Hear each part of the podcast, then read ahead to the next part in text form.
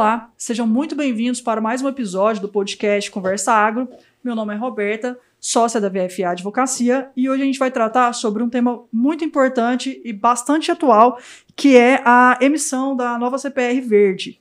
Para tanto, a gente vai receber o superintendente de produção sustentável é, aqui de Goiás, né, de produção rural sustentável, Dona Nova Maia, é, para falar um pouquinho com a gente sobre o tema. Desde já a gente lembra e os convida a nos acompanharem nas nossas redes sociais e principais plataformas de streaming e YouTube para acompanhar esse e outros episódios do podcast.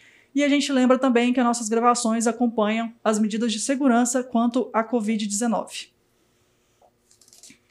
É, sejam todos bem-vindos, né? É, meu nome é Eduardo Assis e a gente está tratando aqui de um tema novo, né? É, com uma das pessoas que provavelmente deve mais é, compreender no estado de Goiás. Bom dia, é, meu nome é Luiz, também sou sócio do VFA e hoje a gente vai tratar aqui da CPR Verde. A CPR Verde é uma CPR nova, foi introduzida no mundo jurídico brasileiro é por meio do decreto 10.828, decreto federal, do, do último dia 1 de outubro, e essa célula de produto rural, ela vai tratar de conservação e recuperação de florestas nativas e de seus biomas. E é um meio que o produtor vai ter para ter um ganho econômico em cima dessas áreas. E para discutir isso aqui com a gente, a gente trouxe aqui o nosso convidado, Dom. Obrigado, Luiz. Obrigado a todos. Para mim é uma, uma felicidade estar aqui discutindo com vocês aí. Obrigado mesmo, Eduardo, Roberta. É, principalmente esse tema agora de sustentabilidade. Né? Nós vemos diversas ações voltadas à sustentabilidade, sustentabilidade com um, um mote, uma pegada diferente do que era talvez há uns cinco anos atrás, que ele era muito mais, digamos que, apenas ambiental. Positivo. E, a, não, mas apenas ambiental e não no sentido só dizer que é menos importante. Mas dizer que agora ele não é só ambiental, ele é realmente a mesma pegada, talvez até mais forte ambientalmente falando, mas ela é social e ela é econômica. Então, e, é, essa CPR Verde que nós vamos discutir aqui hoje é uma das ferramentas que vem para poder fazer com que esse nosso agronegócio seja cada dia mais sustentável, dando ferramentas para o produtor e para os empresários trabalharem a sustentabilidade. É, eu sinto que dentro disso que o, que o senhor falou, nós temos aí o conceito de sustentabilidade antigo, na verdade, né? dentro do, do conceito ambiental mas eu sinto que a parte que é, falava de preservação, ela era muito superior à parte que fala da parte econômica, né? Então, assim, a gente falava muito de preservação, por isso que ela era muito mais voltada para o entendimento exclusivo ambiental, seja do direito ambiental ou das ciências ambientais, do que trazer isso para o mercado né? E igual o senhor falou aí, de uns anos para cá a gente já trouxe esse conceito econômico e social para dentro da equação de sustentabilidade e ela passou a ser não só fundamental, mas condição básica de sobrevivência do agronegócio, ao meu ver, né? Sim, e ainda digo um pouquinho a, a, até além do, do conceito, nós vivemos a nossa economia bastante aberta, a gente vê os fundos de investimento fazendo investimentos em pautas cada dia mais sustentáveis. Tem até uma historinha interessante, gente, quando a gente fala daquele Concorde, que é aquele avião supersônico que Sim. tinha lá na França e tudo. Sou apaixonado por aviação, já pesquisei alguma coisa sobre. Mas o que que acontecia? Aquele avião é fantástico. Houveram alguns acidentes, mas nem foi essa pauta que acabou a operação dele. Um dos pontos que fez finalizar a operação foi que a emissão de gases, eh, gás carbônico, gases de efeito estufa, era muito alta. Então, será que valia a pena você ganhar uma, duas, três horas ali para chegar mais rápido, sendo que o custo ambiental é tão alto? Só que, claro, que essas discussões elas se passam na Europa, que lá talvez o conceito de segurança alimentar já tenha sido atingido, já tenha sido superado algum tempo atrás. Então começa a se olhar e pagar por isso, porque alguém tem que pagar pela questão ambiental. Ah, na verdade, o produtor rural ele tem a sua propriedade ali, tem um valor de venda, um valor venal e ele paga por isso também. Então a gente está abrindo os olhos e vendo, começando a valorar, que é uma das grandes dificuldades, a valoração ambiental. Se a gente Sim. começa a valorar e ter ferramentas de comercialização, a gente começa a ter uma porta de entrada de capital. Tem porta de entrada de capital, a gente tem preservação. É, é, o senhor tocou num, num, ponto, né? A gente costuma falar muito de ESG, né? Aqui na, é, nesse momento assim do, do mundo.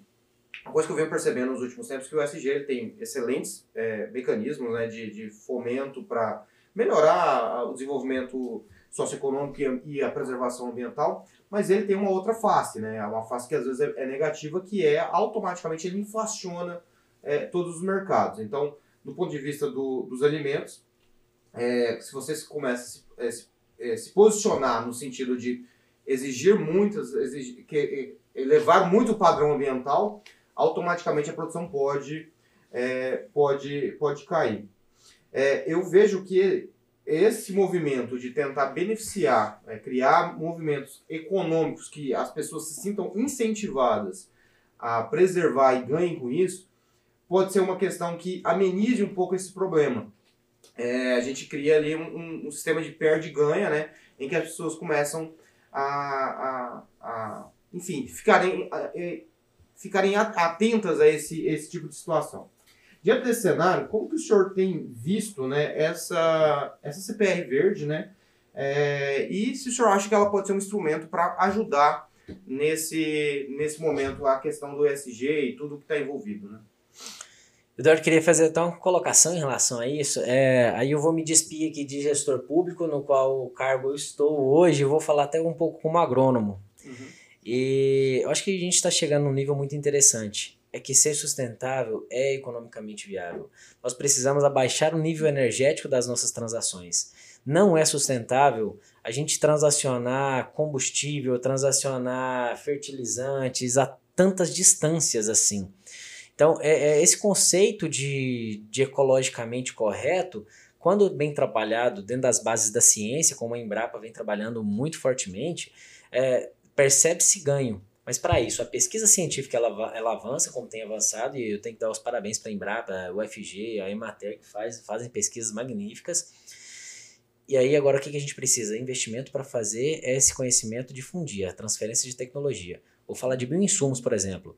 O assunto de bioinsumos é ter insumos biologicamente corretos, são insumos biológicos. Mas isso não é só porque é bonitinho, não, porque a gente pode chegar à redução de custo de 40%.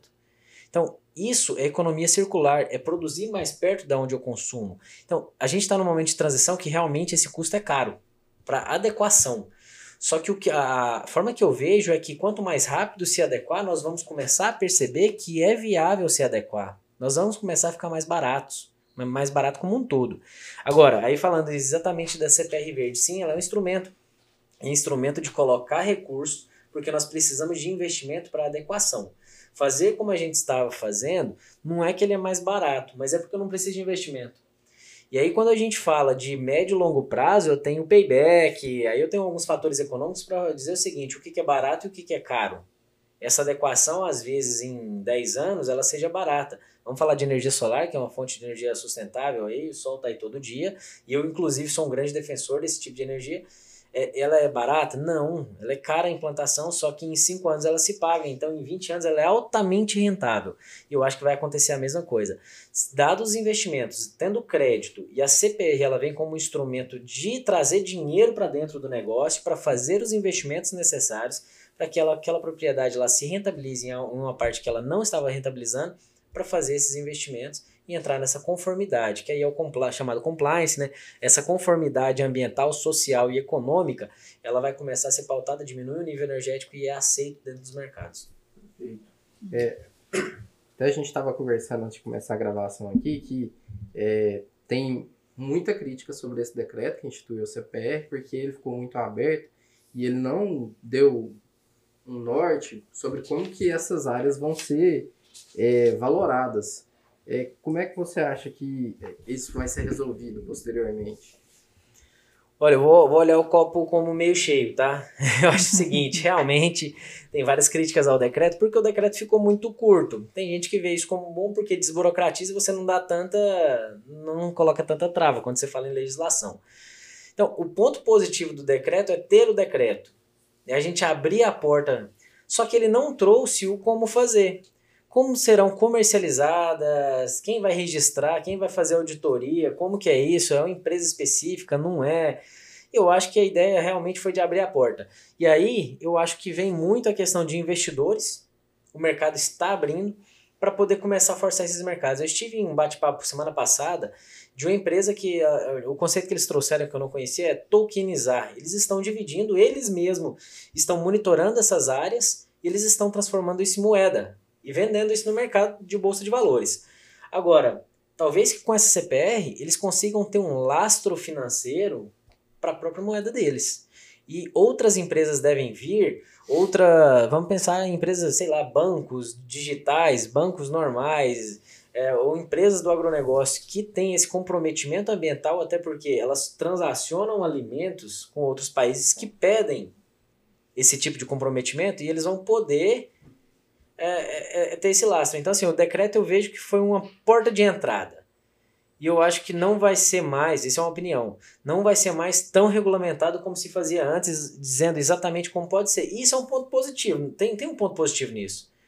Porque a pessoa que fez, ou o grupo que fez, provavelmente muito qualificado por estar lá, mas ele não pode não estar vendo todas as oportunidades que o mercado pode pode é, trazer. Ele está admitindo de maneira implícita né, que ele não domina todas as informações sobre, sobre, a, sobre isso. Né? É. Sim.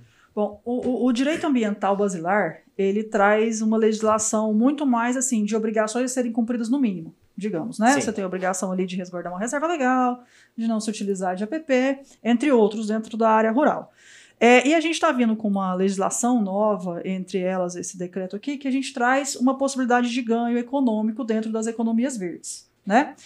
Quais outras economias, o senhor já até dá, já destacou algumas aqui, quais outras que a gente pode vislumbrar, como que a gente vai fazer para isso chegar no produtor médio, é, para que ele entenda que realmente ser sustentável é rentável, para que ele adapte a estrutura da sua própria propriedade ou, já, ou se utilize do que já tem lá para ter ganhos sustentáveis. E o senhor acha que qual que é o papel do Estado na fomentação dessa, dessa sustentabilidade? Ou se vai vir muito mais do mercado privado? Olha, eu, a forma que eu vejo, eu tenho que fazer aqui uma. parabenizar um, uma instituição, a Agrodefesa, que é a Agência de Defesa Sanitária do Estado de Goiás, que, claro, se a gente vê nossas exportações aí para mais de 100 países, quer dizer que o trabalho está sendo bem feito.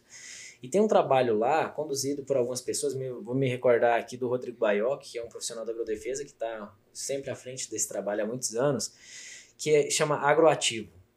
É justamente na intenção de começar a fazer uma conformidade da propriedade rural. E ela não é punitiva. Sim. Ela é simplesmente para dizer quem está conforme. Só que esse é um trabalho que começou e ele vem ganhando corpo agora. E eu acho que justamente nesse momento o Estado vai poder sinalizar aos produtores rurais que estão mais conformes. E aí, o que é, qual que é o papel do Estado? Ele é articulador. Nós tivemos reunião com o secretário de Agricultura, Tiago Mendonça, do qual o secretário da nossa pasta, teve uma reunião com o Fausto, presidente do Banco do Brasil, e ele falando, olha, nós temos mais de 200 bilhões de reais em fundos que podemos investir em iniciativas que têm um padrão, uma conformidade, ESG, como você bem colocou. Qual que é o papel do Estado? Divulgar, trazer esses produtores rurais, é, e demonstrar para eles que ser conforme naqueles riscos lá, ele ser verde, digamos assim, ele está num padrão verde, é bom para ele. Mesmo que é, alguns pontos ali não sejam medidas punitivas de lei. Nem sempre ali a, você não está conforme nesse ponto, você vai ser punido? Não, algumas coisas não é que ele precisa fazer, mas se ele fizer é bom. Uhum. Então eu acho que o governo tem esse papel. É, tem o papel de instituir políticas como a lei de bioinsumos, o estado de Goiás foi o primeiro estado a fazer a lei de bioinsumos do país, depois do governo federal. Então, o, o Estado tem esse papel articulador. Nós estamos buscando recursos para montar biofábricas em 16 instituições de ensino, pesquisa e extensão, porque tem um compromisso social. No nosso estado de Goiás, 62% das propriedades rurais têm menos de 50 hectares, são da agricultura familiar. Disseminar esse conhecimento que às vezes não chega para lá, nós temos assentamentos rurais, nós temos acampamentos e temos que fazer isso chegar lá na ponta. Então, o governo é, tem esse papel de construir bases sólidas e políticas públicas que vão dar resultado daqui a 10, 20, 30 anos, mas possibilitar que agora o mercado entre nesse jogo. Agora a gente demonstrar que temos produtores muito bons, verdinhos, que a gente pode mostrar eles para o mercado e eles podem é, dar. O Renato, que trabalha comigo, nosso chefe de gabinete, fala muito de cross compliance. Que é a gente beneficiar quem está naquela conformidade. Então eu acho que esse é o papel do governo. É, e aí eu... gera uma coisa positiva, né? Porque assim, é, a gente está no o mercado agrícola, ele é muito baseado no que o meu vizinho vem fazendo. Né? O produtor ele olha basicamente o, o vizinho da região dele ali para poder saber o que, que ele tem ou não tem que que fazer. Então, à medida que a gente consegue alcançar alguns produtores, esses produtores têm resultados econômicos bons, a tendência é aquilo se, é, se disseminar. Isso várias vezes aconteceu já, por exemplo, com aqueles projetos de remuneração do, da água, né? enfim. A gente vê que trabalhando assim, é, culturalmente tem, fun tem funcionado. É, nesse aspecto, eu, eu, concordo com você que acho que o Estado pode ser um excelente fomentador de, de informações para o mercado. É, me preocupa apenas a questão seguinte: hoje o Estado ele está organizando é, esse banco de dados, como está essa informação? Essa informação está disponível para empresários que queiram aplicar investimentos nisso, enfim, que queiram arriscar. Até porque a gente sabe, né? Todo instrumento novo, no começo ele vai ter ali um, desafio, né? De ser implementado e de ser aceito pelo próprio judiciário. A gente sabe que normalmente isso acontece, questão de segurança jurídica. É, mas alguém se arrisca. Então as pessoas começam a palpar, a tocar o instrumento. O Estado tem ajudado essas pessoas que estão tentando se arriscar, entregando essa informação, ou pelo menos é, auxiliando eles a encontrar essa informação de uma maneira mais é, completa? Sim, é, nós tivemos aí, nós não tínhamos uma secretaria de agricultura antes desse governo, do governador Ronaldo Caiado. Na verdade, já existiu secretaria no passado, mas ela passou um bom tempo sem existir, ela virou uma superintendência, o que desmerece muito a produção agropecuária do Estado. E agora, com a volta dela, o que, que foi pensado? Nós temos uma gerência de inteligência de mercado. Inicialmente, muito, mercado agropecuário. Muita gente disse assim, mas não faz sentido, para quê? Tem iniciativa privada para isso. Mas nós não tínhamos as informações organizadas, reunidas de produção. Eu sei que às vezes o IBGE tem, a Conab tem, só que quem reúne isso pra, para o estado de Goiás? Aí eu queria convidar até quem está assistindo esse podcast aqui, entrar no site de, da Secretaria de Agricultura, agricultura.gov.gov.br. Nós temos boletins mensais sobre análise de cadeia produtiva, e nós estamos criando lá tem muita coisa pronta, um BI, um, de, uma ferramenta de Business Intelligence, para que as pessoas possam ter acesso dessa parte produtiva. E a lei trouxe que nós, que inclusive foi feito pelo Estado, que nós teremos que ter um banco de dados, teremos que ter um mapa de sustentabilidade. Ele está em construção. Só que antes dele ser disponibilizado, claro que nós temos conversas com várias empresas. E se as empresas querem ajudar, nós, ajud nós ajudamos a demonstrar organizações, associações que estão nesse sentido, cooperativas que estão indo para esse sentido, e a gente passa assim. Uh, o projeto cerveja de mandioca veio de uma política pública de transparência de dados dessa. A empresa uh, veio, a Ambev, e nos procurou e a gente mostrou um produto que a gente tem que também ter no site, é uma radiografia do agro, atualizado todo ano, que demonstra dentro do estado de Goiás a participação da cadeia produtiva exportação, importação, produção, em quais municípios maiores produtores aquilo, isso ajuda a iniciativa privada. Então, uhum. sim, nós estamos montando esse grande BI para deixar posteriori, para que as políticas públicas elas sejam pautadas em informações. E para ter informações concretas, eu tenho que ter dados. Então, uhum. de dois anos e nove meses para cá, isso está sendo bastante construído. É, logo em breve teremos uh, soltado isso a nível público mesmo no nosso site para todos que todos possam consultar. Mas o mapa de sustentabilidade está sendo construído, sim. É, eu, eu, eu entendo assim que dentro disso que você veio falando aqui nesse, nesse podcast, que assim o Estado realmente ele tem um poder aí de como, regula, como regulamentador da, da legislação assim e também é, fomentador desses dados, ele traz essas condições básicas é, para a implantação de políticas sustentáveis. Fala, olha, se você não fizer, igual o senhor falou, se você não fizer, não vai ser polido, mas se fizer, vai ter renda. Mas eu entendo que o mercado vem, vem nessa condição meio que, entre aspas, punitiva. Porque, olha, você pode não fazer, mas a longo prazo, talvez você não consiga permanecer é, na, essa é na menor, atividade. Essa é a melhor punição. É a melhor punição. Eu, então, assim, eu entendo que é um, um jogo conjunto é, entre Estado, mercado e, e, e o agronegócio. E aí, nesse sentido, eu queria saber o seguinte: é, o, o, o senhor, né, até dentro da, das suas atribuições, trabalha muito com agricultura familiar, né? Sim. Como que a sustentabilidade entra na agricultura familiar? Em termos financeiros, hoje ela é viável? Como que isso funciona? Olha, a agricultura familiar ela tem que ela tem que se reinventar. A gente brinca muito, não dá para você produzir soja. Aí a gente faz reunião e o pessoal fala assim, mas por que, que eu não posso produzir soja? Porque eu sou pior que aquele produtor. Eu falo, não, porque soja não dá dinheiro, não é assim. soja, você tem um investimento, uma barreira de entrada muito grande, que se você não tiver uma área grande, você não é viável. Então, soja na sua área não dá dinheiro. Se você tem 10 hectares, 20 hectares, a chance disso dar certo é muito pequena.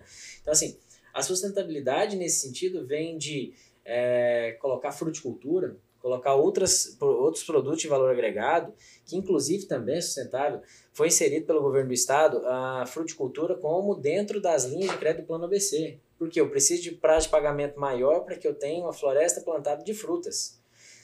Nesse Agro em Dados que nós lançamos esse mês, agora do mês de novembro, foi lançado agora dia, dia 3, anteontem, é, já do mês de novembro, tem, traz lá o piqui.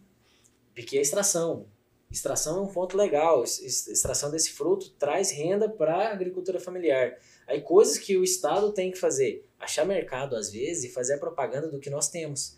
Às vezes é embalar isso. Nós estamos trabalhando num projeto de logística da agricultura familiar. Nós vemos grandes players aí trabalhando logística. Por que não fazer logística da agricultura familiar para diminuir o custo transacional? Para que a comercialização fique ali. Se for para sair para longe, que saia com valor agregado. Que saia embalado, bonito e com a identidade cultural daquela região. Então é, é isso que a gente tem como previsão para a sustentabilidade dos pequenos. Não falo mais pequeno produtor, tá errado. Pequeno produtor só se ele for baixinho. Porque ele tem que ser um grande produtor. O grande produtor é aquele que tem condição de ter seu filho na escola, aquele que tem condição de ter informação, tem condição de ganhar dinheiro e ter a sua dignidade vestida ali mesmo. Porque ele pode ter só 10 hectares, mas Sim. ele pode ter 2 hectares de uva. Um hectare de uva hoje é quase 100 mil Sim. reais. É, é, como se diz, ele, ele tem que atingir o máximo que a propriedade dele libera para que ele faça, né? Então. Para isso ele precisa de água.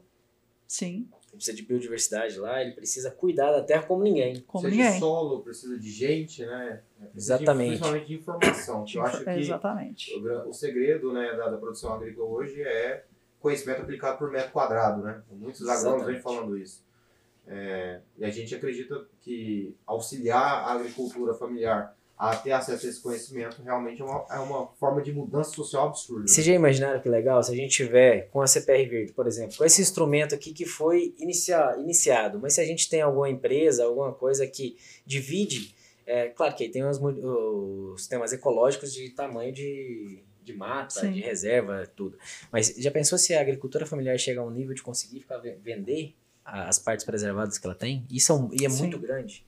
Então, pode ser uma forma de rentabilidade ali para poder investir também numa produção que seja mais rentável no extrativismo, no, no turismo rural. Sim. Uhum. Então, tem muitas oportunidades. A gente finalizar ali que o nosso tempo está encerrado, eu queria agradecer a presença do nosso convidado aqui, pelas explicações, por ter nos mostrado que é um caminho viável, que o estado de Goiás tem o suporte que o produtor precisa e queria convidar nossos, nossos ouvintes, nossos telespectadores aí que nos acompanham nas nossas redes sociais e até a próxima. É, eu quero agradecer também, é, dizer que eu estou surpreso positivamente com o Estado por ter um, um, um personagem tão importante assim como você num cargo de liderança. É, a gente vê que é necessário pessoas com visão não apenas do que é o agro, mas de para onde o agro está indo. E eu eu vejo pela nossa conversa aqui no, no nosso podcast que você tem uma, uma visão bastante interessante para onde que a gente está caminhando. Parabéns. É, bom, Muito primeiro eu, eu agradeço a presença do senhor aqui, ratifico a, a fala dos meus, dos meus colegas aqui. É importante a gente conversar um agro fora da casinha, né? A gente querer o melhor do agro, isso não é ruim, né? A gente vislumbrar o melhor que ele pode nos dar, é, de forma a garantir um mínimo de preservação que leve uma boa condição de, de vida para todos, inclusive quem não é da, da, da cadeia do agro, é muito importante. Eu agradeço também a, a Superintendência da Produção Rural Sustentável pela vinda do senhor aqui, né? Como o, o, o Luiz falou, nos acompanhe nas principais plataformas de streaming e no YouTube. Conversa Agro. Muito obrigada, Donovan, e até a próxima. Muito obrigado. Eu que me sinto muito honrado de estar trocando essa ideia com vocês. Obrigado pelos elogios, mas eu creio que é a nossa missão fazer um agro sustentável, um agro forte, não é só papel do Estado, não é só papel da iniciativa privada, não é só papel do produtor rural, é papel de todos nós, porque afinal de contas, nós temos um PIB aí agropecuário de cerca de 27%, mas nós temos uma influência agropecuária na economia do nosso estado que passa de 60%. Então isso passa pela sustentabilidade das nossas nossos grandes centro econômico, nosso grande centro industrial. Então, obrigado e parabéns para vocês aqui de estar comunicando o agro com tanta qualidade. Sucesso. Hum. Obrigada e até a próxima. Bye.